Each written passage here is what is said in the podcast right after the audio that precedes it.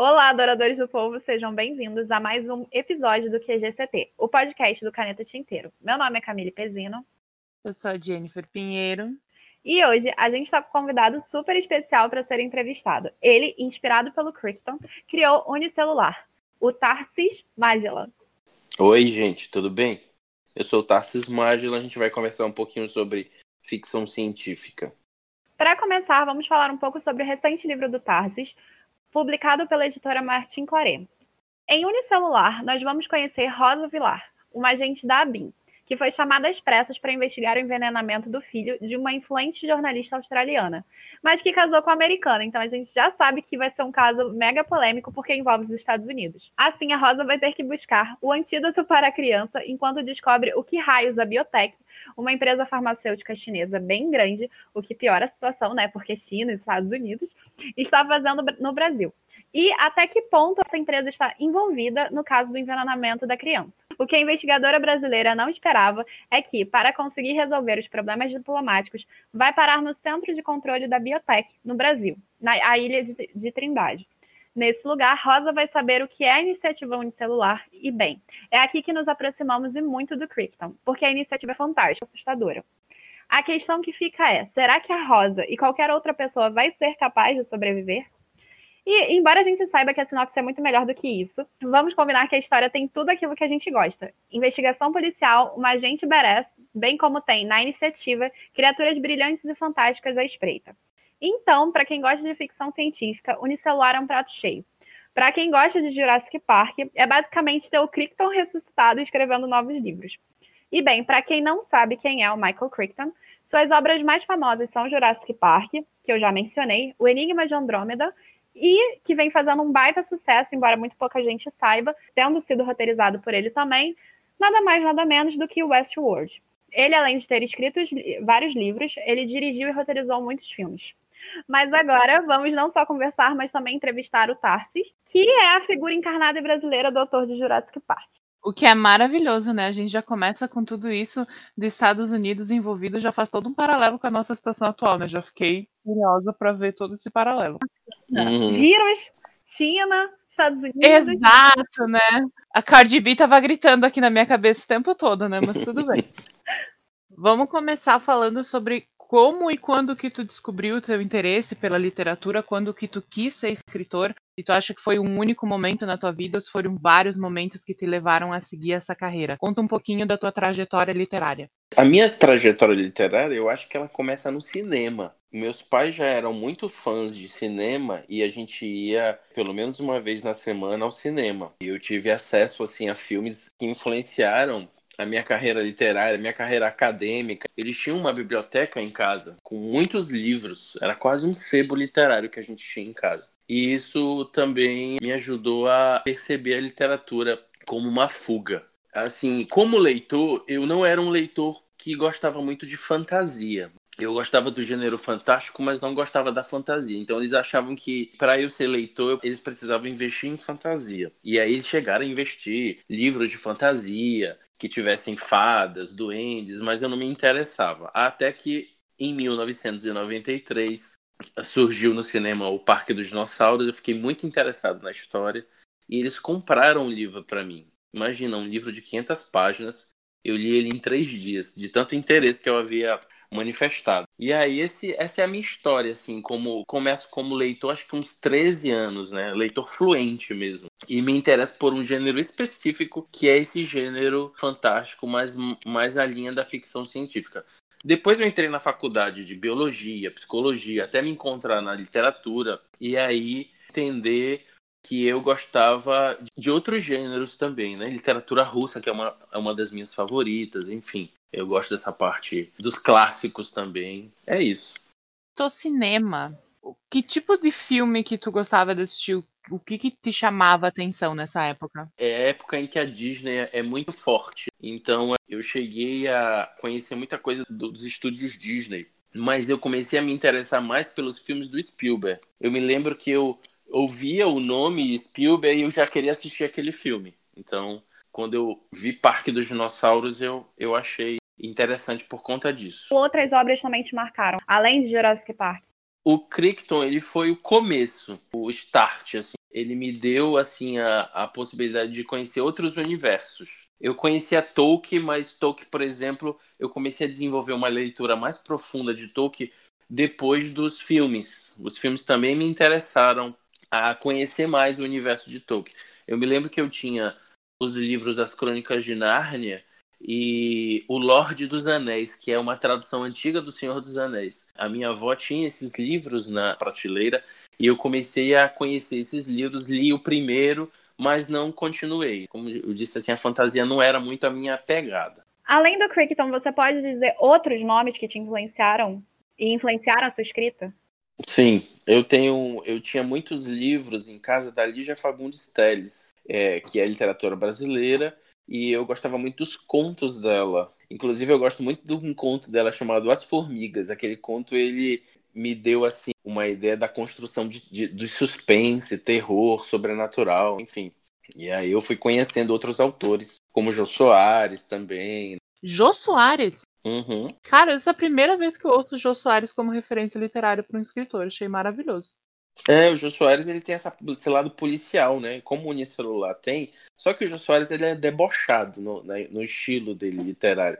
O que eu gosto muito. Ele tem lá as piadinhas dele, enfim. O Xangô de Baker Street, que foi um dos livros que me inspirou. E acho que parte do deboche do Jô Soares e da pesquisa histórica que ele faz me ajudaram também a escrever, a continuar essa escrita investigativa que é a em unicelular. O Crichton ele não é tão investigativo, né? Então eu pus esse elemento mais forte em unicelular porque eu acho que a investigação é uma literatura que as pessoas gostam. Você tem inúmeros autores aí. Então, já que tu está falando do unicelular, vamos falar um pouco sobre como, quando e onde que surgiu a ideia para esse livro. Se essa tua ideia inicial mudou muito desde a concepção até a finalização, como é que foi o teu desenvolvimento dessa obra? Mudou bastante. Na verdade, a primeira versão de Unicelular se chamava O Museu de Micróbios, o primeiro título.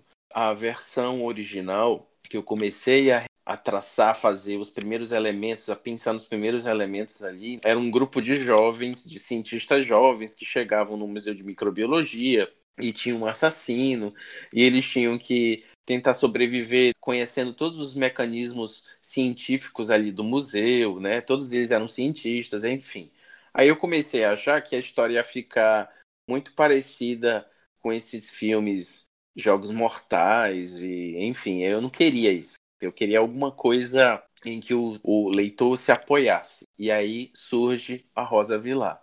A Rosa Vilar, ela na verdade começa a ser construída baseada no, numa conversa com um ex-agente da BIM que eu tive. Né? Tem um, que, uns quatro anos que eu tive essa conversa com esse ex-agente da BIM conversei com ele como é que funcionava a BIM, que ela é muito citada no livro, e ele me falou que uma agente em especial se destacava na corporação, e isso me fez começar a construir a ideia da Rosa Vilar. O que, que quem é essa Rosa Vilar? E aí a Rosa Vilar surge como principal personagem, a nossa protagonista, que a gente vai seguir aqui com ela para descobrir as coisas que vão acontecendo em torno da história, da narrativa, né? Deixa eu te fazer uma pergunta antes da gente prosseguir falando de unicelular. Hum. Você disse que, que, os elementos investigativos eles são muito importantes. E isso está relacionado ao tecno-thriller que você traz. Você quer falar um pouquinho sobre esse estilo? Ah, sim. Ou melhor, esse subgênero da literatura? Sim, o tecno-thriller é um, um subgênero interessante. Existe uma discussão aí entre os professores dessa área do gênero fantástico que diz que o tecnotriller ele não é um estilo literário como é o thriller, mas um subgênero da ficção científica. O tecnotriller ele começa exatamente com o Enigma de Andrômeda lá do Crichton. Ele, lança esse livro com 22 anos e alguém diz para ele: "Você acabou de criar um gênero, né, um subgênero da ficção científica".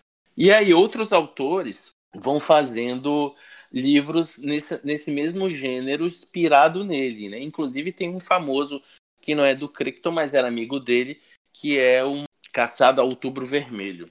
Também é um, um tecnotriller. Vamos começar, por exemplo, como alguém como eu que não sabe o que é tecnotriller.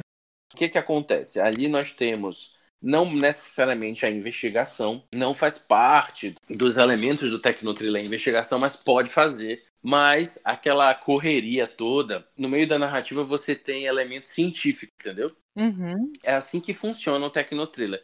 Então o, o, autor ele vai buscar elementos que informem o leitor. Às vezes pode ser um pouco chato, pode ser um pouco demorado, mas é importante para o leitor entender em algum momento da história que aquela informação científica que ele está recebendo ele vai usar lá na frente. Ana. Quais elementos do Tecnotriller a sua história tem mais marcadas, se são todos ou não, e o que, que você considera? Como ele tem elementos muito científicos, técnicos mesmo, o escritor às vezes bota uma câmera dentro de um laboratório e descreve aquela cena, né? Tanto que, por exemplo, o leitor ele vai se deparar com cenas no Instituto Butantan, duas técnicas conversando e tudo. Você não precisa entender nada daquilo que elas estão falando. Você só precisa sentir que tem alguma coisa errada ali que está acontecendo, enfim. E essa pesquisa da linguística típica dos cientistas, o autor faz. Né? Ele vai mostrar ali que ele fez aquela pesquisa. Como, olha, leitor, eu quero que você entenda mais ou menos como é que acontece dentro de um laboratório se eles encontrassem uma toxina desconhecida. O que, que eles iriam falar? Então a ideia é exatamente essa, né? O leitor conhecer esse universo, não se aprofundando demais nele, porque não é um universo que interessa a todos, mas a ideia é exatamente tornar a história verdadeira. E aí tem gente que acha chato isso. Inclusive, eu já recebi algumas críticas, apesar de ter feito cenas tão curtas para exatamente não chatear o leitor e a gente manter a história ali na investigação da Rosa, que a Rosa é como se fosse o leitor, ela não entende tudo também. Ela é uma agente da BIM, ela é muito inteligente, ela é neurolinguística, mas não entende de microbiologia, que é exatamente o cerne ali, a, a questão envolvendo a farmacêutica a biotech. Vou falar assim por mim, tá? Eu já li muitas histórias em que o autor não só traz uh, alguma coisa que não é do conhecimento do público geral, mas às vezes cria novas coisas e eles têm esses momentos, né, que são verdadeiros monólogos, que é quase uma palestra, geralmente apresentar o assunto para algum personagem que não entende, para que o leitor possa entender, né? Uhum. Realmente, se tu não faz isso bem, fica maçante. E a história perde, para mim, na minha visão, perde muito da naturalidade, perde muito do fluxo que seria bacana de ler. Que às vezes o leitor realmente não precisa entender o que ele está lendo, ele não precisa entrar tão tecnicamente, né? Mas é bacana que a história tenha embasamento para não soar falsa, uhum. mas também não precisa ter uma palestra ali, né? Eu acho que isso é bem interessante. Sim, o, o Crichton, quando ele escreveu o, o, Jurassic Park, ele foi um pouco criticado pela figura do Ian Malcolm, que é o doutor lá que fala da teoria do caos. E no livro ele, eu não sei se a palavra certa, profícuo demais, né? Ele fala muito e aborrece inclusive os outros personagens que estão ao redor dele. Muita, muita gente que leu disse: Ah, eu achei aquele personagem dele muito chato e tudo. Mas ele traz reflexões legais, né? Então, às vezes, ele, ele dá uma pausa na narrativa, né? Enquanto eles estão sendo perseguidos pelos raptores. E aí ele começa a falar que o homem destrói a natureza, mas a natureza é muito mais poderosa do que o homem. Ele traz algumas reflexões legais. Então, assim, eu acho que tem que haver um equilíbrio mesmo nesses monólogos, né, dos cientistas que aparecem numa história de tecnotriller ou qualquer outra de ficção científica. Acho que se o autor traz alguma coisa interessante, muito atual, pode ser bacana para o leitor na medida certa. Que ele tenha alguma função na história que não seja só explicar as coisas para o leitor, né? Exatamente. Então, é, é, interessante pontuar que em Unicelular a gente encontra uma história que os capítulos são muito curtos e são muito cinematográficos. A própria escrita do Taz, pelo menos eu acho, ela, ela vai nesse sentido cinematográfico, como se a gente estivesse vendo na tela do cinema os fatos acontecendo. E todos eles são capítulos curtos e as informações elas, são, elas não são explicadas demoradamente. Elas usam um parágrafo, às vezes menos do que isso, para vir a informação. Você concorda comigo, Tardes? Sim, eu deixo para caprichar mais, digamos assim, um pouco mais longa, quando eu sinto que eu, que eu ganhei a confiança do leitor. Então, lá pela metade do livro, até perto do final, as explicações ficam um pouco maiores, mas eu não gosto também de explicações muito longas. Nesse, nesse quesito, eu me diferencio um pouco do Crichton. Acho que fico meio. Acho que me inspiro mais em Dan Brown, né? Ou no próprio Jô Soares mesmo. Elementos mais curtos, rápidos ali, para o leitor não achar chato demais e continuar a história. No começo do Unicelular, eu mudei a, primeira versão, que eu comecei a escrever no Wattpad, né? E aí eu, eu dei um ritmo maior à obra para apresentar para o leitor algo que ele desconhecia, que é o Tecnotriller. Essa estrutura cinematográfica, ela não é muito comum na literatura brasileira, ela é mais comum na literatura americana. Eu quis usar essa, essa estrutura mais do mostrar e menos do contar para chamar a atenção do leitor. Tanto que tem gente que acha que quando lê Tarsis Magellan, eu sou algum escritor assim do, do exterior, mas sou brasileiríssimo mesmo. A ideia era realmente fazer com que o leitor ficasse interessado na obra com capítulos curtos e cinematográficos. Tem uma estrutura parecida com o roteiro de cinema mesmo, mostrando a localização, onde que está acontecendo tal coisa. E aí a ideia era exatamente essa, fazer com que o leitor se interessasse como se ele estivesse visualizando aquilo ali como um filme, entendeu?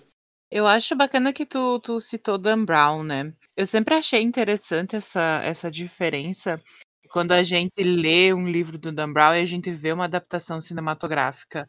Porque para mim, um dos que mais consegue se aproximar, justamente porque ele tem essa narrativa bem cinematográfica mesmo, muito visual. Exatamente. E muito como se realmente tu estivesse assistindo um filme, né? Então, assim, tu falou da, de toda a tua referência cinematográfica, como isso te ajudou, né? Aposto que isso foi uma grande influência para ti fazer esse tipo de coisa, mas qual que é a dificuldade ou o ponto mais difícil na tua escrita de seguir essa linha mais visual? Então, quando eu comecei como escritor, e isso a Camille vai perceber quando ela lê As Diabruras, foi meu primeiro livro, um livro de contos de horror juvenil, assim, algo mais juvenil.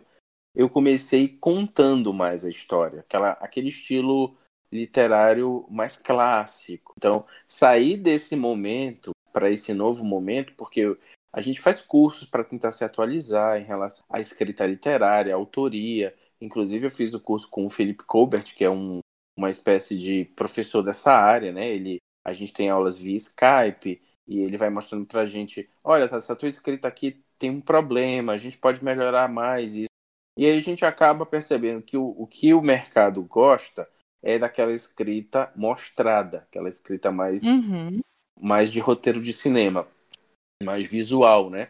E existem algumas técnicas para isso. A gente tem que ler muito livros assim. O Crichton já tinha um pouquinho desse gênero, desse estilo, mas eu tive que me adaptar. Essa foi a minha dificuldade.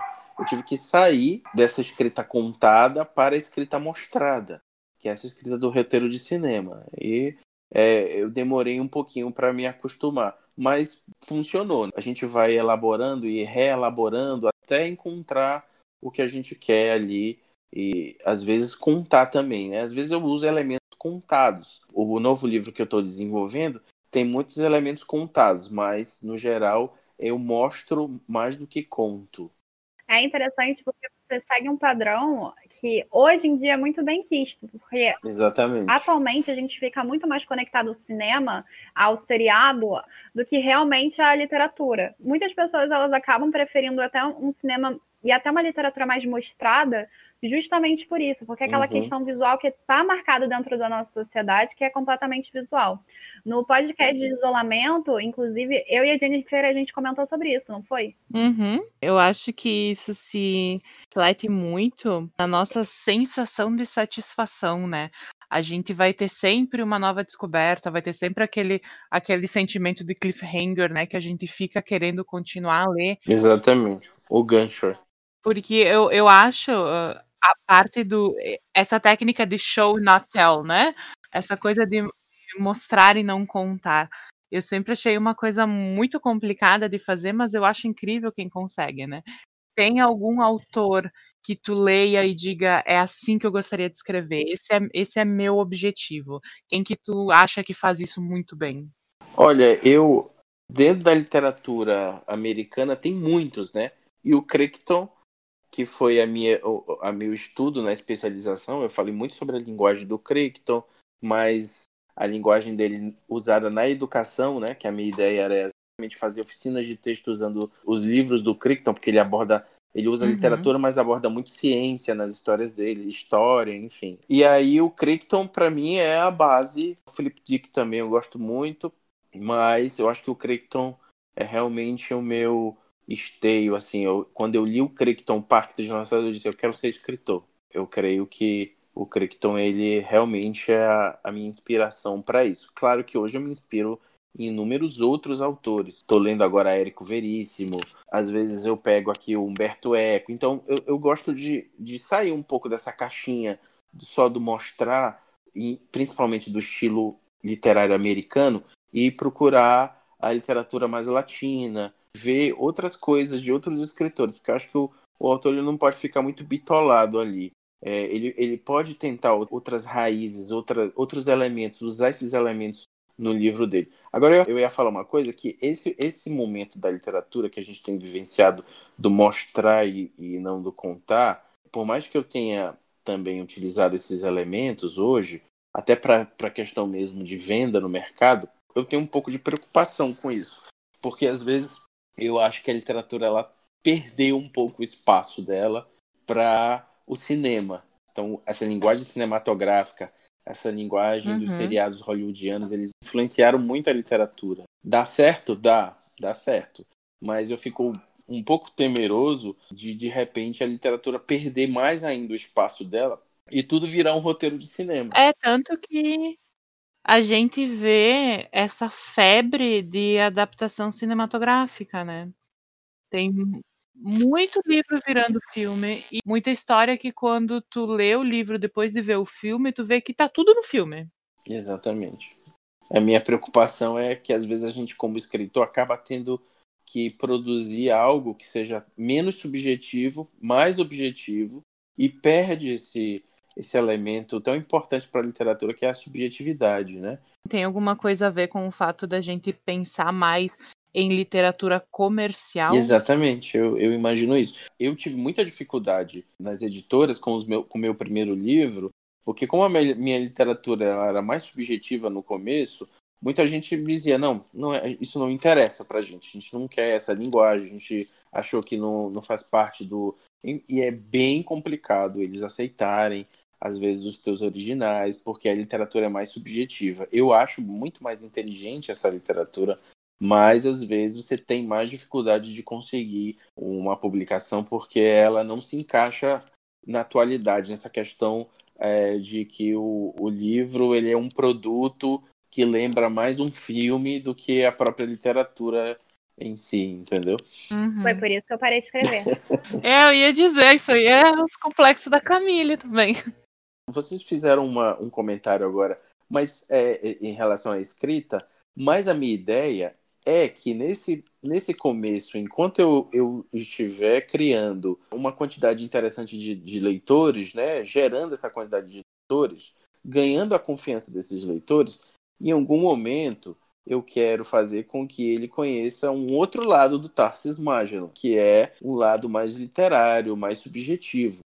Tanto que a, as novas histórias da Rosa Vilar, que é a nossa agente do unicelular, ela vai ter que lidar com questões mais subjetivas, assim. Tem um projeto chamado Nebulosa, que é sobre um planetário, que ela vai investigar lá um crime e vai ter questões filosóficas na história. Então, assim, são coisas que a gente pode, ah, depois que ganhar a confiança do leitor, utilizar esses elementos da literatura, né, com menos cinematográficos, digamos. Mas você tem um caminho aí que vai ser inverso ao caminho da literatura, o caminho que você vai deixando mais mostrado para depois contar mais. Só que isso você não acredita que afasta uma parte de leitores que poderiam aproveitar da sua história, justamente porque não querem uma coisa mais mostrada, mas mais contada? A gente não tem uma fórmula de sucesso dentro do mercado literário. É, é muito complicado a gente dizer que o, o livro tal que é mais mostrado e menos contado vai fazer sucesso. Tem histórias assim que são contadas que fazem muito sucesso, clássicos que fazem muito sucesso.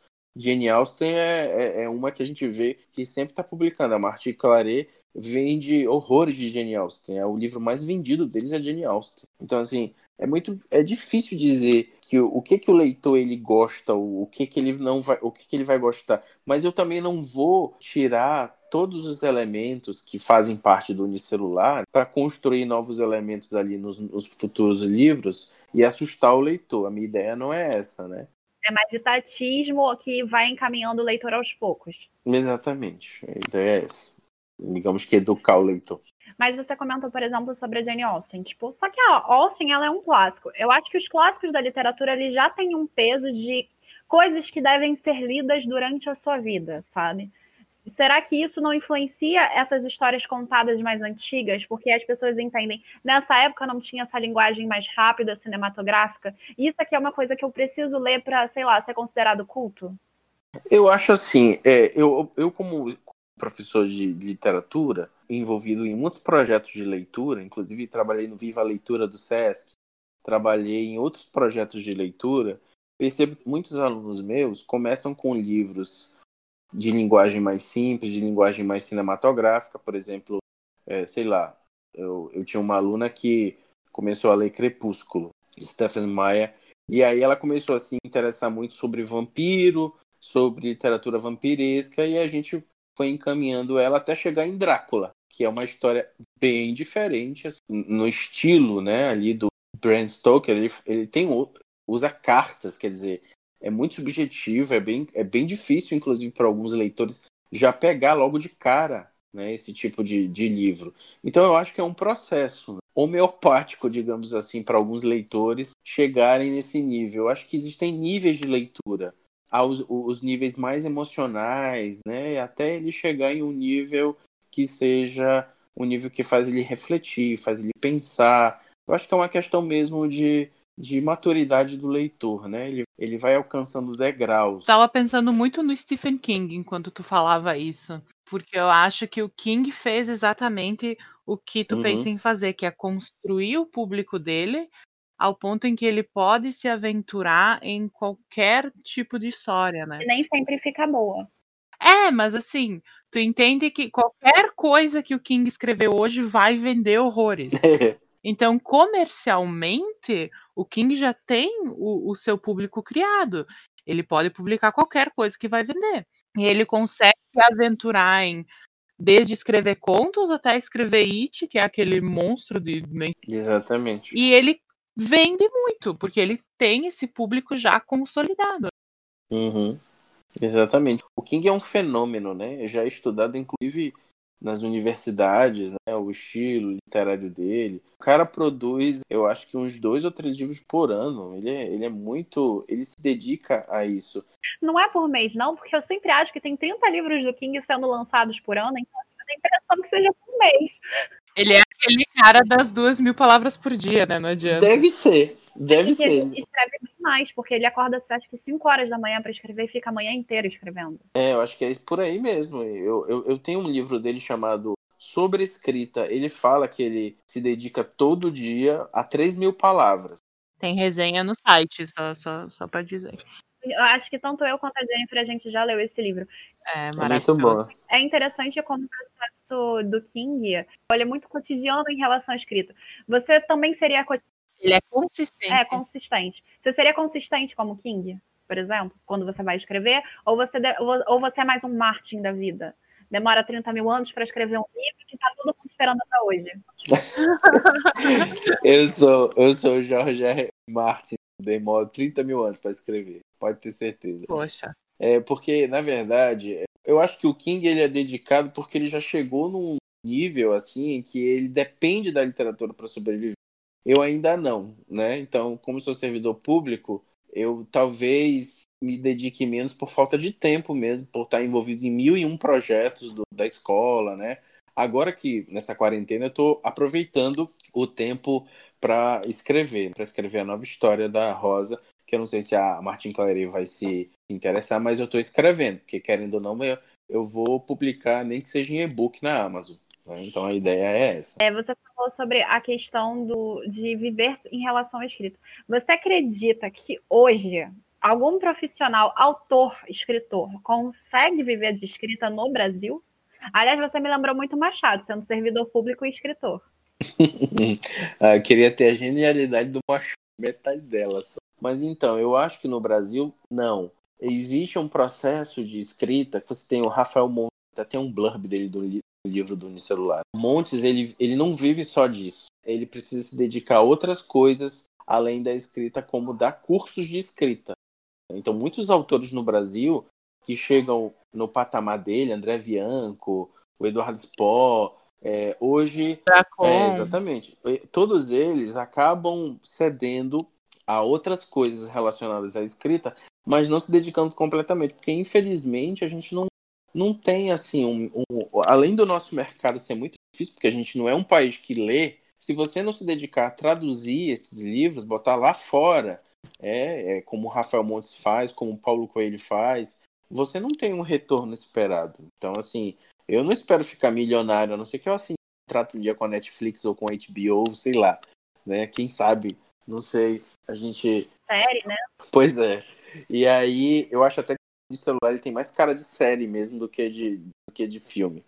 Mas interessante agora a gente tocando também nesse assunto de série, de filme e de unicelular, e voltando àquele tema sobre a literatura que já é comercial, não sei se vocês percebem essa tendência, mas parece que os escritores em geral, não sei se você, Tardes, mas aí você me disse sim, tem essa ideia já de criar um livro voltado para o cinema nesse sentido de já, ah, vou pensar nessa história aqui já sendo um seriado ou já sendo um filme. Você teve essa, esse fluxo de consciência literário, digamos assim? Como um produto. A ideia é essa, né? Já é um produto que eu vou apresentar já com essa linguagem cinematográfica. Eu acho assim, eu fui preparado para acreditar que isso é o mais fácil hoje, aconselhado por editores, aconselhado pelo, pelos professores que eu tive aula em relação à escrita, à escrita criativa. Mas é realmente mais fácil mesmo, tá? Tipo, não... Pois é.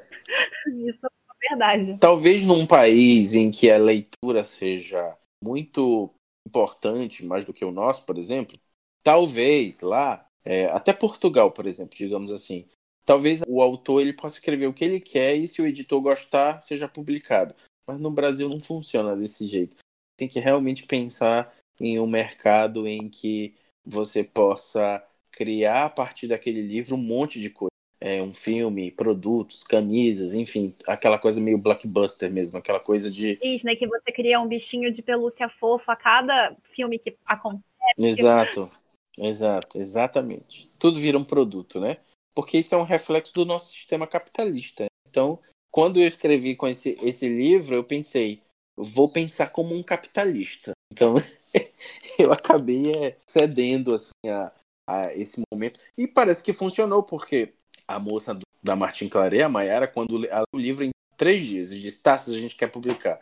Então, assim, eu acho que a aposta que eles fizeram foi exatamente porque é acessível a linguagem, é uma linguagem cinematográfica, é uma linguagem que aproxima qualquer leitor, né? Mas tem conteúdo porque tem muita pesquisa aqui que eu fiz ao longo de dois anos para poder colocar aqui no livro, não deixar de oferecer uma leitura rasa, mas uma, uma leitura que fosse informativa, sendo também apelativa. Você comentou comigo que as suas viagens elas te inspiraram bastante uhum. a criar cenas.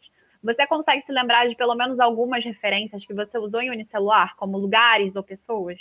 Sim, o único lugar aqui no unicelular que eu não cheguei aí foi na China, na cena que aparece na China, na Ilha da Trindade, que faz parte do arquipélago, fica aí perto do Rio de Janeiro, inclusive.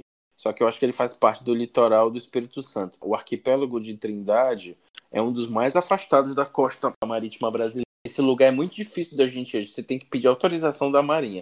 Mas os outros eu me inspirei muito. Né? É, Fernando de Noronha, algumas cenas na Europa também. Essas coisas ajudam a gente a ter uma perspectiva melhor. Né? Ah, você vê como é o cotidiano, como é que funciona. E aí, assim, as minhas viagens inspiraram, principalmente a de Fernando de Noronha. Apesar de que algumas cenas do livro foram cortadas em Fernando de Noronha, a ideia é fazer uns contos né, e publicar na Amazon. Quem quer ser escritor pode fazer isso, ampliar o seu universo, né, e, e publicar.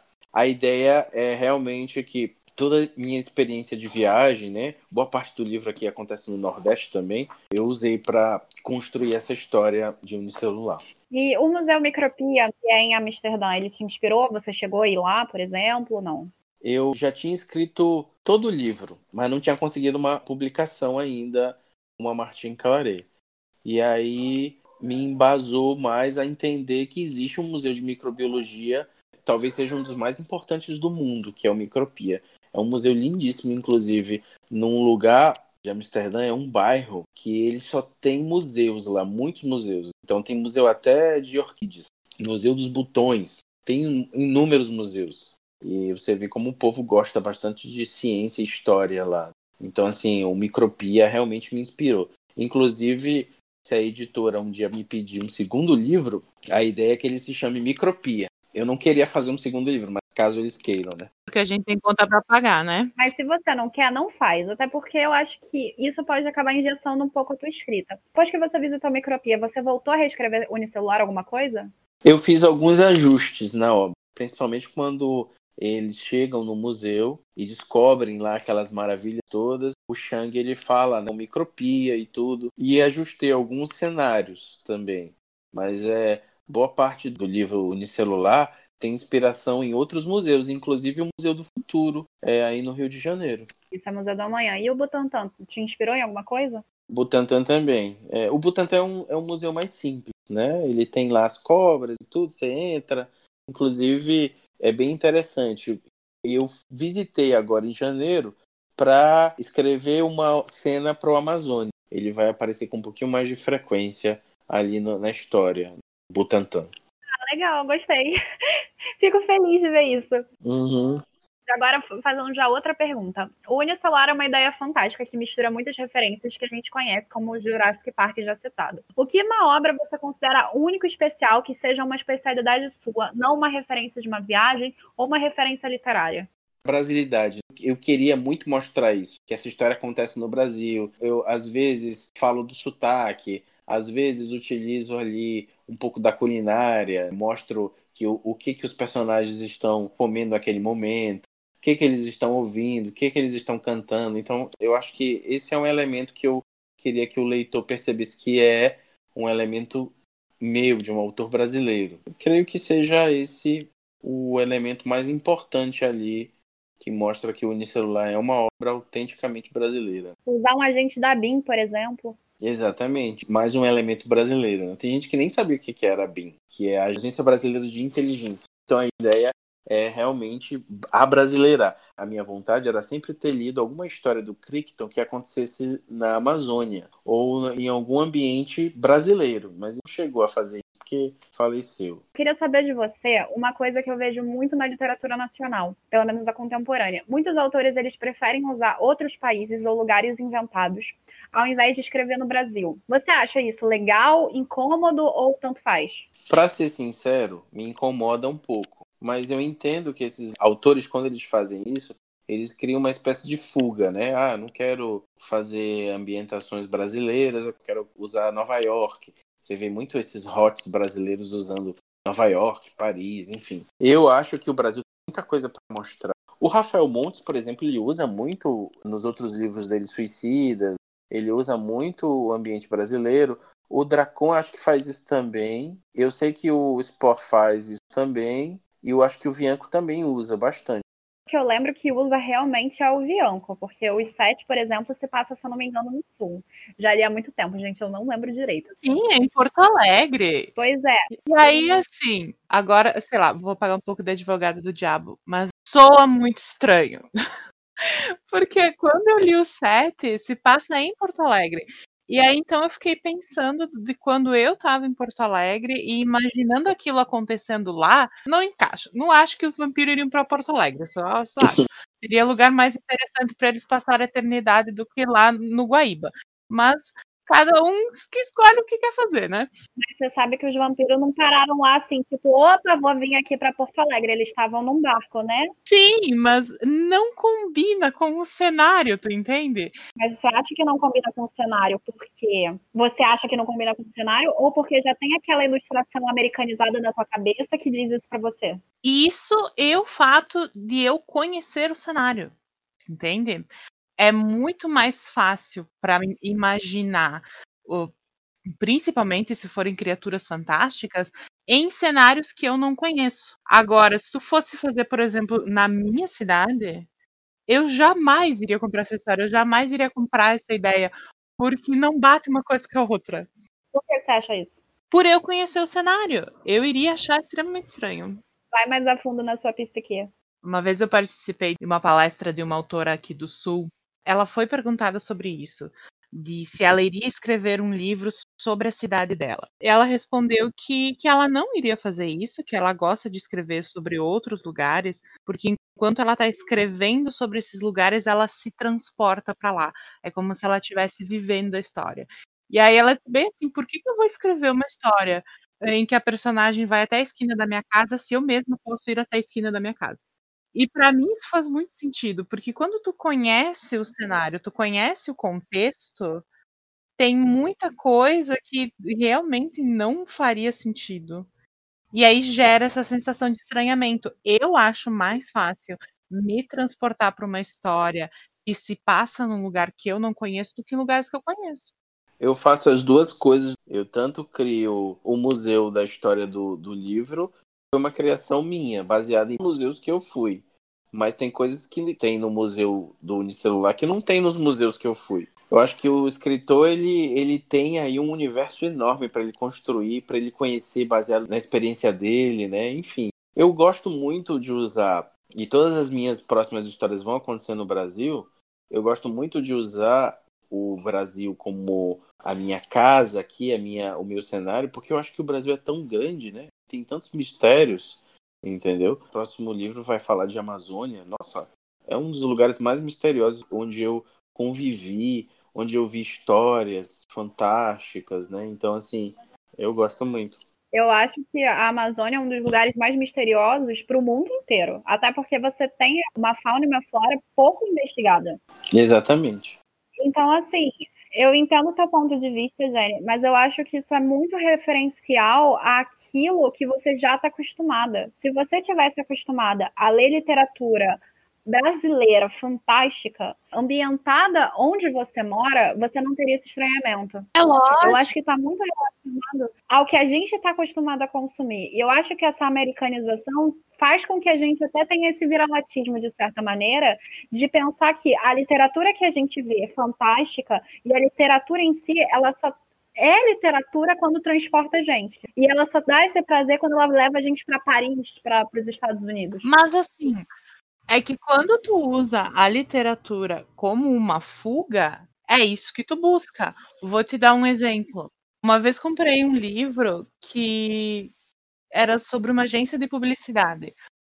Achei incrível porque na época eu trabalhava em agência de publicidade. Achei que a história ia ser completamente diferente do que eu estava esperando. Quando eu comecei a ler, o livro era o dia a dia de uma agência de publicidade. Então, assim, eu saía daqui, do trabalho, eu ia pegar o livro, era como se eu estivesse no trabalho de novo, porque era a mesma coisa que eu passei o dia inteiro estava lendo sobre. Mas você já parou para pensar, por exemplo, uma história que tem um teor fantástico, mas que tenha uma agência de publicidade? E aí você tem essa fuga do, da realidade cotidiana com o fantástico, mesmo que utilize as suas referências cotidianas? Não sei se iria funcionar, porque eu ainda acho que eu iria sentir estranhamento. Mas aí esse estranhamento é interessante, porque você pensa pela perspectiva que o fantástico, ele já é uma fuga por si só, porque você não tem o fantástico no cotidiano. É o sobrenatural, ou melhor, extraordinário, que vai contra o ordinário do, da vida cotidiana. Então, essa parte de você estranhar, é, para mim, soa muito mais como um hábito, porque a gente consome muito literatura estrangeira, do que realmente ser um estranhamento por si só. é lógico, eu, eu super concordo com isso. Só tô te dizendo que é o, o porquê que acontece essa preferência, entende? E é a sorte do caso que ele põe a ilha de Brandade, ninguém vai lá. Mas eu acho que é, no, na escrita do Bianco pode ser também questão do amadurecimento do escritor. O que que faz com que a gente torne aquela cena algo verossímil? O sotaque dos personagens, descrição do ambiente, mesmo que eles sejam vampiros, por exemplo, eles poderiam ter elementos próprios ali. Então talvez seja mesmo essa, essa familiaridade com certos elementos da ambientação. Mas enfim, nem todo mundo vai gostar. A gente como escritor não vai agradar todo mundo. Se nem Jesus fez isso, que dirá nós mortais, né? Pera, Jesus era mortal. Pois é. Mas então, é interessante ver esses pontos de vista conflitantes do próprio leitor, porque mostra a multiplicidade. É por isso que a gente tem tanta coisa na literatura, tantos gêneros e tantas coisas. Mas é interessante, eu, pelo menos eu gostei de marcar isso, porque eu acho que é um ponto importante dentro da literatura nacional, sabe? Porque você vê a literatura nacional, ela sendo diversas vezes prejudicada, digamos assim, porque a gente já tem um viralatismo nesse sentido de consumir o que é de fora melhor do que consumir o que é interno. Com certeza. Você vê um filme nacional e a maioria das pessoas troca de canal, prefere trocar, porque no, no outro lado tá passando um filme americano. Então, assim, é interessante pontuar isso e ver o quanto é importante a brasilidade no livro do Tarsis, justamente porque a brasilidade dele é tão bem construída nesse sentido, você tem a questão dos sotaques, da ambientação bem trabalhada, então você tem realmente ali, você consegue sentir o que é nacional. E isso é bacana ele ter pontuado como um elemento especial da obra dele, justamente porque faz sentido. E a gente realmente tem encontrado na nossa literatura nacional muita coisa estrangeira, até também para cativar o público. Talvez seja uma coisa comercial também. Com certeza. Botar nos Estados Unidos, botar na, na França, porque é mais fácil. O meu livro, ele não, como você viu, a história é universalizada. Ela acontece tá aqui no Nordeste e tudo, aí de repente na segunda parte você vai naquele capítulo a Herdcon, né? E aí tá acontecendo onde? No Vale do Silício, o, o capítulo. Então, existe uma relação da história com vários elementos acontecendo ao mesmo tempo ali no mundo todo, porque você tem corporações. Então a justificativa é essa. Não só por serem corporações, mas você está trabalhando uma ideia diplomática ali em que uma criança americana foi atingida por medicamentos, vamos botar entre aspas aí, medicamentos chineses. Isso tudo está acontecendo na costa brasileira. Então é legal ver essa universalização do teu livro. Tá falando dessa universalidade e como a gente vai falar sobre a nossa atualidade. Bradbury, o autor do Fahrenheit 451, ele sempre diz que a ficção científica é um jeito maravilhoso de falar do futuro enquanto está criticando o passado ou o presente. Que críticas quis fazer com esse livro? Que crítica tu quis trazer para os leitores e como tu faz um paralelo com o nosso cenário atual? O meu livro ele tem muitos elementos políticos, né? Mas em falar de política e assim a ideia do lucro fácil ao próprio sistema capitalista também é uma crítica que eu faço. Mesmo envolvendo a China, ela tem um envolvimento com os BRICS, né? Uhum. Que é aquele bloco econômico eu uso vários elementos políticos que fizeram parte da história da era PT, ou enfim, né? A ideia é exatamente fazer com que o leitor perceba questões em relação a, a, críticas ali que eu uso no contexto, utilizando esses elementos, mas eu acho que no livro o principal elemento da história é que o, o homem quer se sobrepor à ciência, à natureza, principalmente, né? quando na verdade a gente sabe que não pode dominar a natureza. Esses elementos que já foram mostrados em outros livros, inclusive o Parque dos Dinossauros, né? Eu também exploro ali.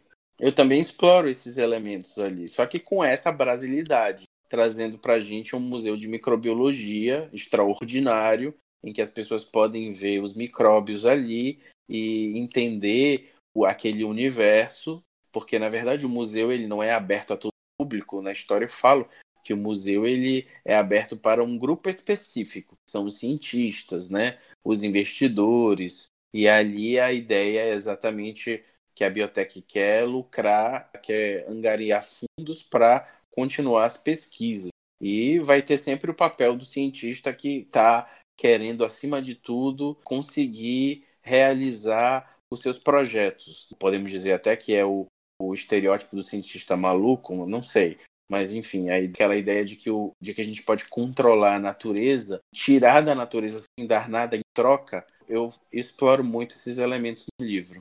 Eu quero fazer uma pergunta que só os leitores de unicelular vão entender, ou seja, quem já leu. Uhum. Você acha que a biotech estava certa ou estava errada? E tenta justificar sem dar spoiler. Em relação a quê? Em relação às ideias que eles tiveram. Eu, se fosse o leitor, apenas o leitor, gostaria de conhecer o projeto da iniciativa unicelular. Pode ser até que isso aqui dê alguma ideia para algum cientista maluco, né? Olha a preocupação. Mas eu quero saber se você, como escritor, hum. acha que a ideia dos personagens, que eu não vou nem falar quais, estava num caminho positivo, negativo, certo, errado? Como é que você classificaria? Mas eles todos são inescrupulosos, é claro que eles estão errados. Mas você não acha que a ideia deles de apresentar partes do projeto caminhados para um público universitário, para melhoras do mundo, eles estão errados nisso? A ideia deles não, com certeza existe ali um mostruário, né, uma vitrine que é para um público acadêmico. É diferente do Parque dos Dinossauros, que a ideia ali do Hammond era fazer com que todo mundo conhecesse as maravilhas que a indústria genética pode fazer. A ideia ali do Museu de Microbiologia não é qualquer público, é um público já entendido, é um público aberto. Mas você acha que você viu em alguma parte, em alguma cena ali, que eles pretendem abrir futuramente uma vitrine maior. Então a ideia não é só, digamos que no, no começo era abrir apenas para o público universitário, os grandes cientistas, os investidores em ciência. Mas você não respondeu a minha pergunta ainda. Então me, me repita aí essa pergunta, por favor. A pergunta é: se você acha que essa ideia de abrir para um público universitário poder estudar, depois para um público maior para conhecer o projeto, e não só o projeto, mas o princípio da vida, digamos assim, hum. é ruim. Você acha ruim? Eu não vou opinar. Não. Querendo saber de você. Eu acho que é, que é interessante o que eles fizeram ali na biotech, é exatamente abrir para esse público universitário. Eu entendo que era uma das funções da iniciativa unicelular. Então, porque no meu ponto de vista, eu sou acadêmica, né, gente? Então, assim, no meu ponto de vista, eu achei a ideia deles ótima. O problema foi a execução mesmo, mas a ideia era ótima. É, execução, exatamente. E a maneira como construíram o projeto, e é exatamente a minha crítica aí de tentar controlar a natureza, a gente percebe ali na história que muita gente morre, né? Até antes do, dos personagens principais entrarem, outras pessoas já tinham morrido, então é exatamente aquela ideia ali da muralha da China. Um projeto lindo, mas você sabe que tem centenas de corpos ali que fizeram a base da muralha da China, que é linda, que é maravilhosa, que é um marco na história da China, mas você entende que o processo, a execução foi mortal para muita gente, né? Mas toda a civilização foi assim. Você até a ponte Rio-Niterói demandou vida pra caramba para ser construída. É, mas a ideia da, da descoberta científica é essa. A minha crítica é, é exatamente essa. A ciência hoje, ela não chegou ao ponto que ela está sem fabricar, às vezes, mortos. Né? Então você vê, por exemplo, a descoberta dos tipos sanguíneos lá na Primeira Guerra Mundial. Um cara começou a fazer transfusão de sem, sem entender que existia vários tipos sanguíneos e os soldados começaram a morrer. E aí, quantas pessoas ele matou nesse processo até ele descobrir que existiam vários tipos sanguíneos? Então, a, a ciência é assim. E a minha crítica também, a maneira como ela é executada no livro, eu mostro essa discussão em determinado momento. Perguntar, você acredita que a ciência ela possa é, ser feita de outra maneira? Não, mas eu acho que a gente pode discutir, trazer reflexões para que coisas não se repitam. A gente tem, por exemplo, experimentação de vacinas, remédios em animais. Uma coisa que eu acho que a gente precisa repensar. Ah, mas vai experimentar em humanos. Tem capacidade suficiente para encontrar outras formas de tornar eficiente essas indicações. Né? Vocês sabem que a indústria da moda, da maquiagem, até a década de até 2000 e alguma coisa, experimentava os produtos em animais, né? E aquela PETA. Algumas continuam. Mas tá? aquela PETA conseguiu proibir nos Estados Unidos aquela organização a favor dos animais. Mas em alguns países isso continua. Ah, com certeza, né? E algumas vezes eles dizem que não acontece, mas a gente sabe que acontece. Uhum. Verdade. Pois é, aí o que eu, eu falo no livro sobre como os funcionários do museu, da iniciativa, estão expostos a perigos que a corporação, são outros ci- cientistas envolvidos ali na, na trama, querem esconder. Então eu falo muito de ética ali na história. Eu acho que às vezes a gente precisa se preocupar com o que a ciência hoje faz. Ali eles querem, acima de tudo, a descoberta, que eles estão fabricando medicamentos, vacinas. Vamos para a próxima pergunta para a gente dar prosseguimento ao podcast. Você apresenta no decorrer de um celular diversas teorias, seja da biologia, da geologia e tal. É realmente interessante observar como você consegue transformar tudo aquilo incrível. Até porque você consegue elaborar a teoria e a prática de um jeito bem interessante. Você transmite a informação de um- uma forma bem fluida e necessária no contexto. E isso eu acho bem legal. E vai encontro ao Crichton, que a gente já estava comentando antes. Mas a gente sabe que nem tudo ali é verdade e tem coisas que são mais ou menos plausíveis, outras são completamente plausíveis, mas enfim. Por que você não comenta com a gente sobre o que é verdade, que é comprovado cientificamente? Dá um exemplo. O que é plausível e o que que é ficcional, ou seja, tem o seu quê de plausibilidade, mas foi você que inventou. E, e tem aquilo também que é, as vozes na minha cabeça disseram para mim. Você tem como dizer um, um exemplo de cada um? Eu tenho como dizer, mas, mas se eu disser, eu vou dar spoiler. Posso? Sabe, tenta evitar spoilers. Eu vou tentar aqui, mas assim, ali na história, a questão da parte científica, acho que uma das partes ali, claramente que a gente percebe, é quando eles entram no museu e encontram lá os micróbios, né?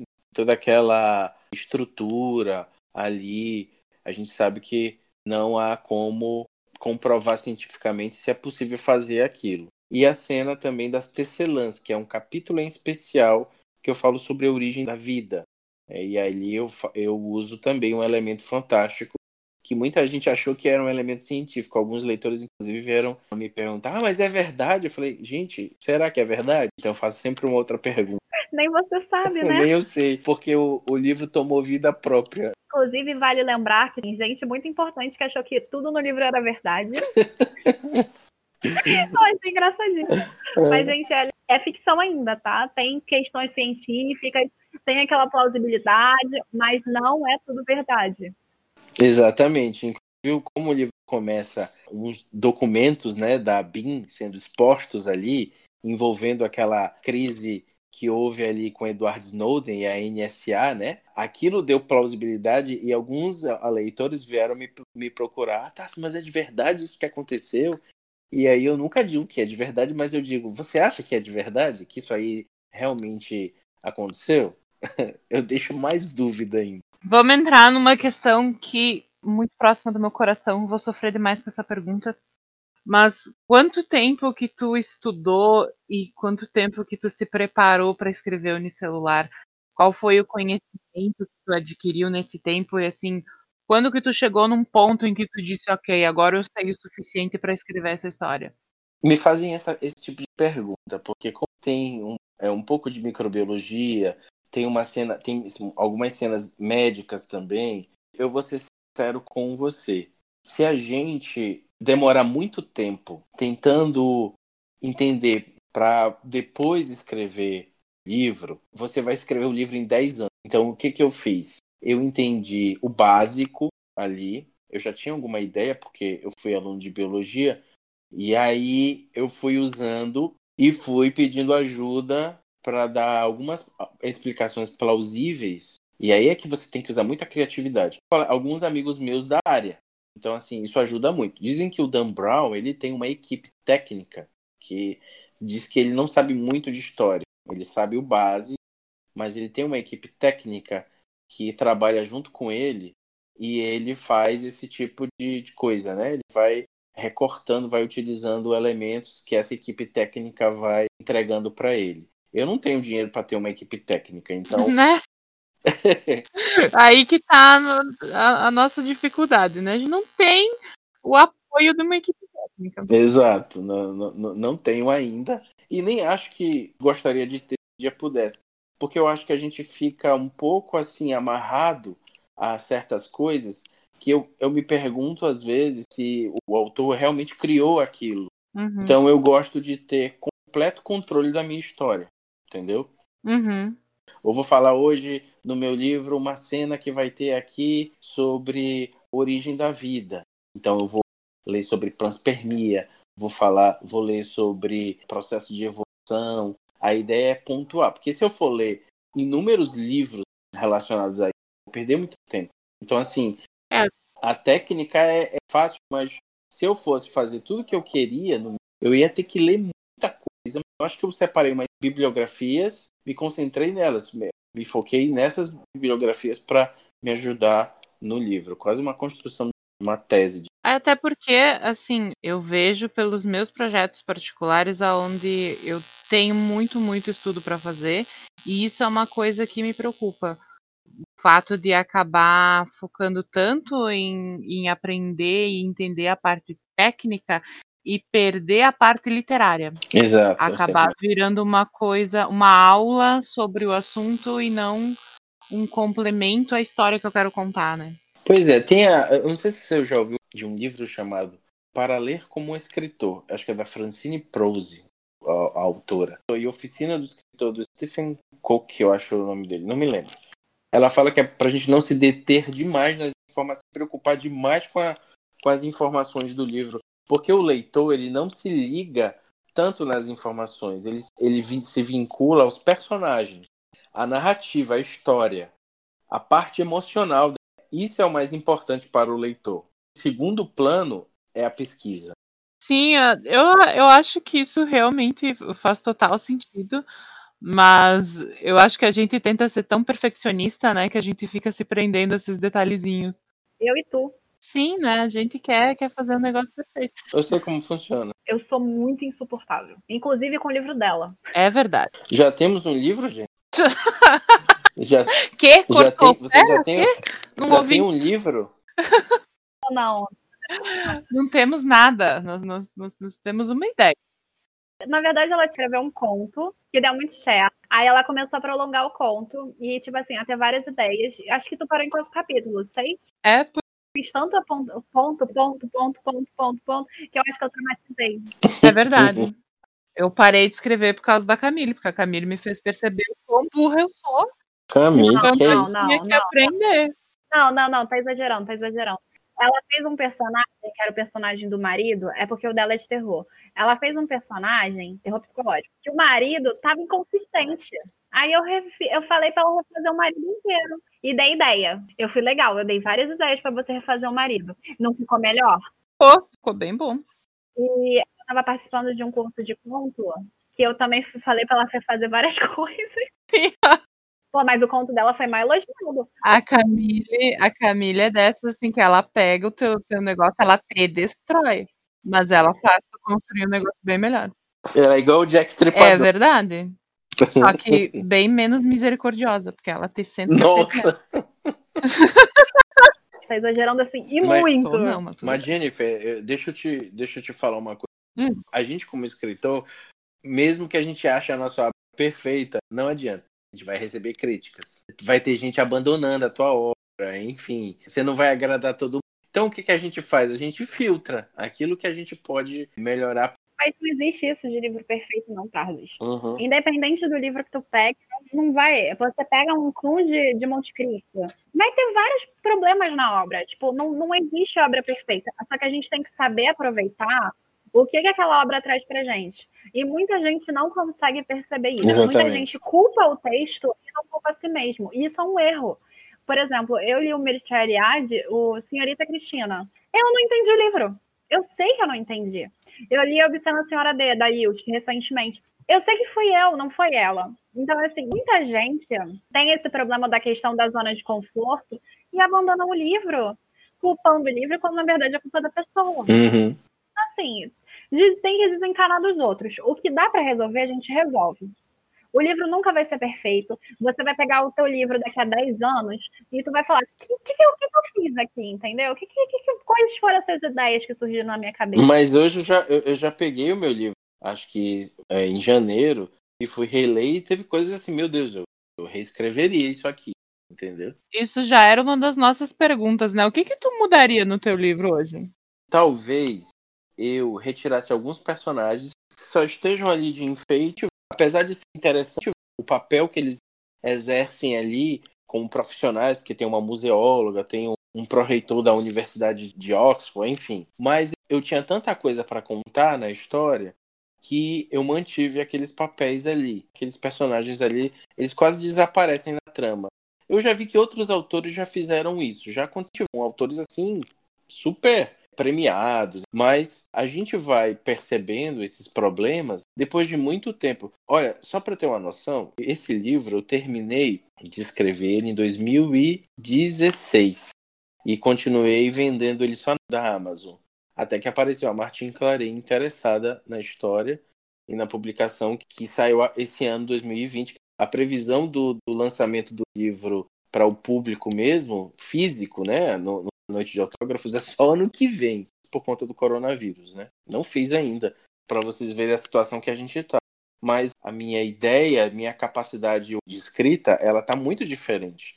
Eu acho, inclusive, que Amazônia, que é o próximo livro com a Rosa Vilar, que ela vai investigar uma situação que não tem nada a ver com o unicelular, que não é um dois. Né? É uma Agatha Christie, Exatamente, é. É uma nova investigação, não tem ligação com o unicelular, mas é uma história que passa depois de unicelular. Então, assim, é, o ambiente é a Amazônia, e aí, como eu estava conversando com a Camila anteriormente, eu vou usar mais fenomenologia, né? Vou usar um pouco mais de filosofia, psicologia, é, eu vou trazer alguns elementos mais reflexivos, coisa que eu não fiz tanto em unicelular. E que talvez hoje, se eu fosse reescrever celular, eu teria feito. Então, essas coisas assim, eu poderia ter desenvolvido, algumas coisas retirado. Nós retiramos duas cenas da versão da Martin Claret, que não são fundamentais, eu também não achei que, fossem atrapalhar a trama. É, e o livro, mas no geral, a editora respeitou muito os papéis de cada personagem, mudar, alterar nada. Na linha do tempo da história, na narração, nada foi alterado. Você já falou que é mais um George Martin do que um Stephen King na vida, infelizmente, né? E aí a gente talvez demorei uns 3, 4 anos para ter a Amazônida. Não, não. Vai demorar, não. ah, que bom. Mas, mas então, me conta, quais foram as suas maiores dificuldades e o que você achou mais difícil durante o processo da escrita? tempo. Tempo realmente é uma coisa complicada. Principalmente, olha que eu não tenho filho, não sou casado, mas o meu trabalho às vezes suga um pouquinho. Professor, né? Professor não trabalha só em sala de aula, professor trabalha todas as horas do dia. Exatamente, o professor tá olhando um programa de TV, cara, eu podia usar um negócio parecido.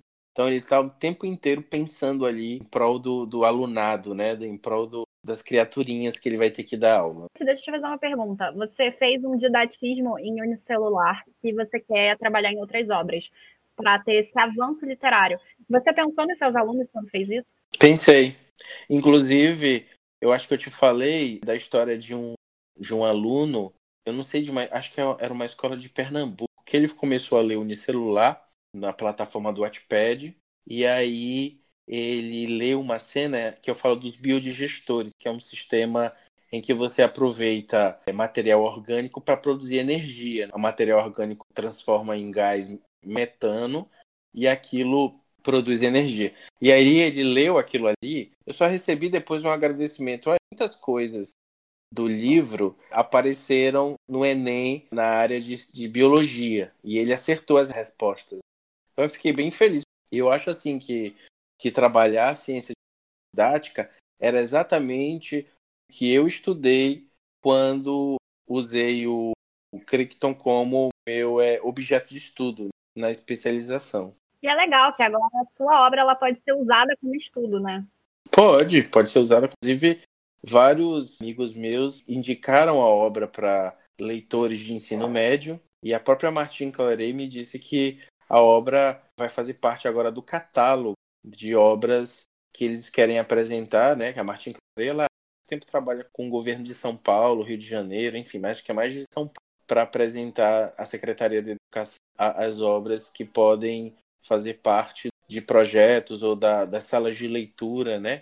De muitas é, escolas de ensino médio, né? Fundamental e médio. Chique isso.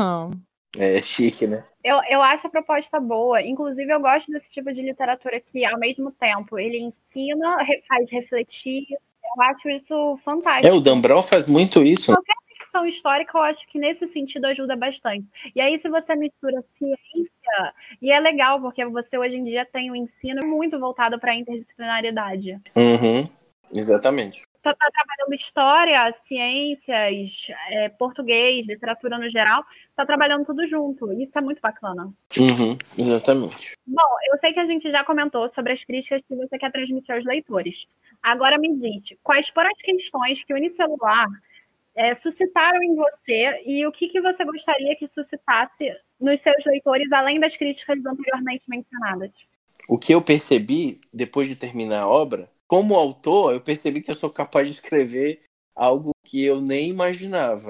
Quando a gente termina uma, uma obra, a gente fica pensando, cara, como é que eu consegui escrever isso? Eu acho que é a mesma sensação de quem termina o mestrado, doutorado. Nossa, como é que eu consegui terminar essa tese? E assim, eu sinto que, como autor, eu fui capaz de aprender, transformar é, muita coisa que eu aprendi ali numa aula usando a literatura como ferramenta. Eu acho que como autor, esse foi o ganho que eu tive. Agora, como leitor, pelo que eu, pelo que eu percebo nos comentários, muita gente que gosta da obra e até que não gosta, eu percebo que muita gente fala principalmente da questão da ciência ali. Então, a ilustração do livro, usando a, a, os exemplos, usando ciência, usando elementos científicos, usando cenas com ciência, que faz parte do gênero tecnotriller. E já encontrei alguns leitores não gostavam e começaram a gostar ou começaram a se interessar por mais elementos científicos, né, depois de ler a obra,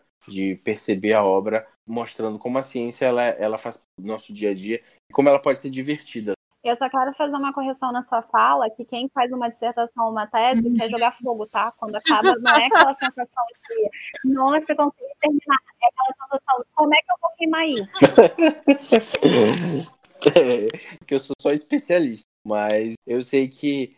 Mas você fica se perguntando, quando eu terminei o celular, e várias editoras como Suma, o Aleph, não te, não te respondem, não te, não te dão um retorno, ou dizem um não, simplesmente um não, você fica, poxa, o que será que tem de errado nessa obra que eu não estou fazendo que um editor leia essa obra?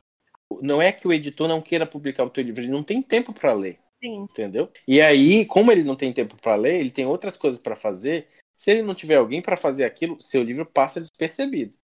E aí, provavelmente, depois é jogado no lixo. E eu tenho certeza que isso aconteceu em editoras em que eu tentei entrar, Morro Branco, Aleph. As pessoas não têm tempo, né? Falta tempo para elas se dedicarem, se debruçarem na leitura de alguém que produziu algo original, enfim.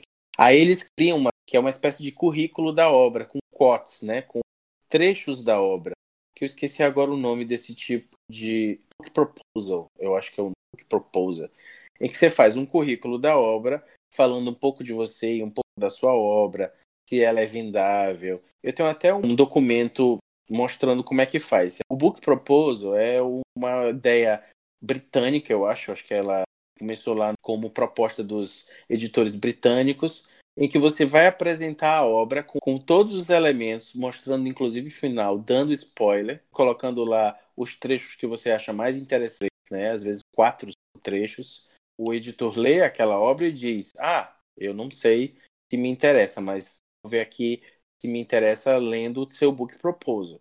E se ele gostar, é que ele vai pedir para ler o livro todo. Antigamente, eles liam as três primeiras páginas. Se cativasse nas três primeiras páginas, eles continuavam. É, exatamente. Então, hoje já tem esses elementos que ajudam o autor, às vezes, a galgar aí uma publicação. Mas ainda assim é bem complicado o nosso mercado editorial. Para você ser publicado de forma tradicional, pagar nada como aconteceu comigo, né? E recebendo depois os royalties. Tu falou então sobre esse aluno que conseguiu acertar as questões do Enem, né? Mas além disso, qual que foi o feedback mais marcante que tu recebeu depois que a obra foi publicada? Mais marcante? Teve uma, uma leitora que, que me comparou a um novo Júlio Verne. Nossa! Eu assim, achei o exagero dela. Eu falei, eu sou o Júlio Verne. Até a, o Júlio Verne era bem popular naquela época por conta dos livros dele. Era como se fosse também uma uma espécie de literatura que muitos acadêmicos consideraram lixo naquela época, né? Acadêmicos da literatura. Mas ele também conquistou um público. E aí ela disse, né? Ela pontuou que achou que eu fui muito original em alguns elementos e tudo. Então foi um retorno interessante. E até hoje ela gosta muito de abordar e falar sobre no Instagram dela. Engraçado, porque eu acho que você não tem nada a ver com Júlio Verne. Tipo, com exceção da ficção científica. Não, mas não tem como, a né? A escrita não parece com a dele. As ideias, elas são muito mais científicas, indo mais pro caminho do Wells é, do o Wells. do Verne. E Exatamente. tu vê que. Pois é, e tu vê que o Verne e o Wells, eles eram meio que uma. Eles tinham uma disputa. Porque o Wells ele surge depois que o Verne tá meio que consolidado. E o Verne odeia o Wells. Né, o Age Wells, ele também faz críticas à questão da ética científica ali né, na ilha do Dr. Moreau, da indústria genética, já inspira o Michael Crichton. Sim, sim. Não, é por isso que eu, eu, fiquei meio surpresa quando você falou o Verne, eu fiquei assim, um é. Eu acho que é porque ela nunca leu. Não. Ela não, não deve ter lido. Mas eu acho que eu me comparo mais a ter me inspirado mais nele. Na verdade, do, do Wells eu só li duas obras. A Guerra dos e a Ilha do Dr. Moreau. Preciso ler as outras. Te recomendo começar em ordem cronológica, porque a decepção da escrita do A Máquina do Tempo, que eu li recentemente, foi tão decepcionante a narrativa. Foi. Mas as críticas são perfeitas. Sim, não, a narrativa dele é muito crua. Uhum. Eu, eu, já li O Homem Invisível e Guerra dos Mundos, então fiquei muito surpresa. Aí eu fiquei meio. Hum... O Homem Invisível é quase uma comédia, se eu não me engano. Mas assim, é muito mais bem escrito, sabe? A questão da narrativa. Uhum. E aí eu senti essa diferença. Mas eu te vejo muito mais comparado com o Wells e com o Crichton do que com o Verne. Fiquei surpresa. Verne do extraordinário, aquela coisa que ele apresenta ali. O Wells ele faz isso também, mas eu acho que o Verne ele é mais sim, é mais fantástica no Verne do que no Wells. Mas no Wells você encontra esse teste fantástico, pelo menos eu vejo. Sim. Porque é aquela ciência que se transforma em fantasia de certa forma, que é o que o Unicelular traz. Sim, é, só que eu acho que o Verne, esse ponto do extraordinário dele está muito relacionado à ambientação. 20 mil léguas submarino, é, viagem Sim. ao centro da Terra. Então, a ambientação do Verne ela é bem importante. E para mim também. Eu gosto muito de, de, investir na ambientação. Os dois livros depois desse lá que eu quero investir, eu vou investir muito. Vai, o próximo vai ser vai acontecer num parque de caça e o, o, e o outro num planetário. Então, a ambientação para mim é ser extraordinária aproveitar, adiantando uma das perguntas que a gente ia fazer mais, um pouquinho mais à frente, fala sobre todos os seus projetos e um pouquinho sobre cada um, para situar os leitores e tudo mais que querem continuar acompanhando o seu trabalho. Eu tenho duas linhas que eu quero desenvolver. Uma é essa linha em que eu vou usar mais elementos científicos e a minha próxima proposta, que é a Amazônida, que eu vou também usar ali elementos científicos e o Nebulosa, e aí eu vou ter que me debruçar bastante materiais sobre astronomia. E a outra linha é a linha mais histórica. Então eu tenho alguns livros assim mais curtos, que o Unicelular tem quase 500 páginas. Mas os livros de história, com elementos históricos, eu tenho uma linha de thriller também, em que eu quero usar histórias que aqui vão acontecer, narrativas que vão acontecer na época do Brasil colônia. Tem essa linha que eu gosto, que eu gostaria de desenvolver. Conta pra gente um pouco sobre como foi publicar em editora grande, né, como a Martin Claret, e como foi essa experiência, o tempo que levou até essa publicação, e comenta um pouco sobre como tu tá vendo o crescimento do mercado editorial brasileiro. Então, quando eu recebi a resposta, eu quase desmaiei, né? Brincadeira. Mas enfim, é muito difícil para quem é do norte, porque a gente percebe que o pessoal da Martin Claret, editora da Companhia das Letras, Sum, Aleph, elas publicam mais autores dos grandes centros. Uhum. Então você percebe muita gente do Rio de Janeiro, muita gente de São Paulo, né? Até BH, Porto Alegre. Você vê pessoas mais é, de, dos grandes centros. E eu não sou de um grande centro. Então, para mim foi uma surpresa entrar no mercado editorial. Falei para minha editora, que eu tenho limitações. Eu não vou poder estar em eventos o tempo inteiro, fazendo propaganda da obra. Então, o que eu faço é publicidade usando as redes sociais. Então, assim, hoje o mercado editorial, aproveitando para responder a outra, a outra pergunta, gosta daquele autor presencial, né? uhum. né? Que sempre está se mostrando, que sempre está nas redes sociais, que sempre está fazendo videozinho, ó, oh, compra meu livro, enfim. Eu tento me adequar, tirando essa esse problema de internet, eu tento me adequar aqui a essa essa logística nova do autor pop, do autor que quer que precisa se mostrar para vender. Uhum. E eu percebo que as editoras, elas, a própria Martin Claret também, ela pede que o autor faça isso. Eu acho importante. Nem todo mundo gosta de aparecer, mas alguns escritores gostam de ficar escondidinho. Eu acho que eu vi uma vez sobre o Salinger, é o nome dele, né?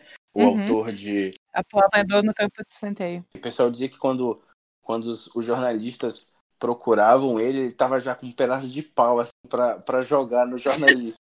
imagina, um, imagina um autor desse hoje fazer isso, ele. Quer dizer, eu não sei como é que a editora ia lidar com um autor é, nesse nível. Então, é, hoje o mercado editorial precisa que o autor ele se mostre, mostre o trabalho dele, né? Invista o trabalho dele de forma visual. Por isso que você vê muitas editoras publicando youtubers. Você vê uma quantidade enorme, uhum. sem conteúdo nenhum, sendo publicados. Por quê? Porque é visual. Porque são, são pessoas que estão sempre na mídia, sempre se mostrando. Não só por isso, é porque já tem um público consolidado e isso já é uma vantagem, porque você já tem quem compre. É um problema, mas é uma solução para o mercado editorial que está sofrendo vários problemas financeiros. Exatamente, exatamente. Eu não, não culpo as editoras de publicar. A editora Martin Claret não, não faz esse tipo de publicação. Ela é mais tradicional. A Companhia das Letras também, mas algumas editoras criam selos para não vincular o nome da editora publicando o YouTube. Não mancha a reputação, mas o dinheiro vem. Né? Exatamente. Perder não. É, é base... Eu acho que não é manchar a reputação você publicar um youtuber, sabe? Eu acho que é uma forma de se manter no mercado editorial e ponto. Eu acho que o problema é o leitor sisudo que reclama do clássico, que fala mal de Harry Potter, mas lê Harry Potter e fala mal de youtuber. Uhum. É. Hipocrisia cotidiana. Exatamente. Então, pra gente fechar, qual é a sua dica para os escritores iniciantes que ainda não foram publicados? A minha dica é leiam muito e leiam aquilo que vocês gostam. Às vezes o autor acha que sair da nossa zona de pode ajudar, mas às vezes não ajuda. Se você você lê alguma coisa que você gosta mais, ajuda você a encontrar o seu estilo. Eu hoje, como autor, gosto de ler tudo para abrir a mente, mas a minha a minha ideia é escrever, escrever, escrever, ler, ler, ler. É o próprio Stephen King fala isso. E hoje a gente precisa também, como autor, conhecer o mercado editorial, os nichos, né? Quer dizer, saber que aquela editora Aleph, por exemplo, ela publica ficção científica. Ela nunca vai publicar um estilo genial. É preciso que o autor ele conheça isso. Ele antes de apresentar, depois de pronta, depois de revisada, depois de passar por um copydesk, enfim. É interessante que a gente, quando termina uma obra, selecione uns cinco amigos e lê minha obra. Que vocês me deem um, um retorno é, em tanto tempo. É interessante esse, esse, processo. E depois que você fizer isso, depois que a, a obra fermentou ali na letra, que ela ficou ali um tempinho, você re, re, é, pega aquela obra de volta, dá uma outra lida, quantas lidas puder, até você poder ter confiança no, no que você criou e entregar isso para alguém. E conhecer o mercado editorial, conhecer os nichos, conhecer os tipos de editoras que podem publicar o, a sua obra e saber, né, o que, que, que, o que, que eu estou escrevendo. Porque, infelizmente, hoje a gente percebe que o mercado editorial exige que, que você saiba o que você está escrevendo. Eles, pre eles precisam rotular, eles querem esse rótulo. É um romance, é um drama, é, o, é uma ficção científica, é gênero fantástico, é o quê? A editora certa vai ficar essa. Outra coisa que eu gostaria falar para os futuros escritores ou os escritores principiantes é mostrar sua obra nas plataformas gratuitas. que assim você vai começar a colecionar leitores. Comecei no Wattpad com 14 leitores. Eu tenho 27 mil no Wattpad. Essa visualização da obra de 27 mil leitores ajudou na publicação. Ou seja, a gente vai construindo um público usando a plataforma gratuita, né? Seja o Wattpad ou a Amazon. Bem, gente, foi isso. Eu espero que vocês tenham gostado da entrevista de hoje. Tarsis, muito obrigada por ter vindo conversar com a gente. De nada. Esse podcast foi maravilhoso. Pelo menos eu amei. Eu adorei. Embora eu tenha tido dificuldades, né? E, e para continuar acompanhando o Tarsis, gente, ele está disponível nas redes sociais, principalmente no Instagram. Isso, tarsis.magela. E nós, do Caneta Tinteiro, estamos disponíveis por aqui pelo nosso site, GC Tinteiro, e pelo canal do YouTube Caneta Tinteiro, bem como pelas nossas redes sociais. Então fiquem ligados nas nossas novidades e em breve vamos ter um sorteio do livro Unicelular. Não, se os leitores quiserem procurar me conversar comigo sobre como é o processo de publicação, eu tô lá guardando qualquer pergunta. Tô no Facebook, tô no Instagram e tô no Wattpad também. Só colocar meu nome, Tarsis Magellan, que entrar nos meus perfis. Então, eu adorei esse podcast. Eu tô o tempo todo com o Enigma de Andrômeda me encarando ali na minha estante. Eu acho que eu vou ter que criar vergonha na cara e ler. Fiquei muito curiosa agora e já pesquisar mais sobre esse, sobre esse gênero. Já achei tudo muito bacana. Acho que foi muito informativo também, mas o pessoal vai aprender bastante com o que a gente falou. E muito obrigada pela participação, tá? Ah, de nada. De nada, gente. Obrigado também pela oportunidade. Então, gente, é isso. Adoradores do povo, um beijo para vocês, abraço pro nosso mascote e até a próxima. Tchau. Tchau, tchau.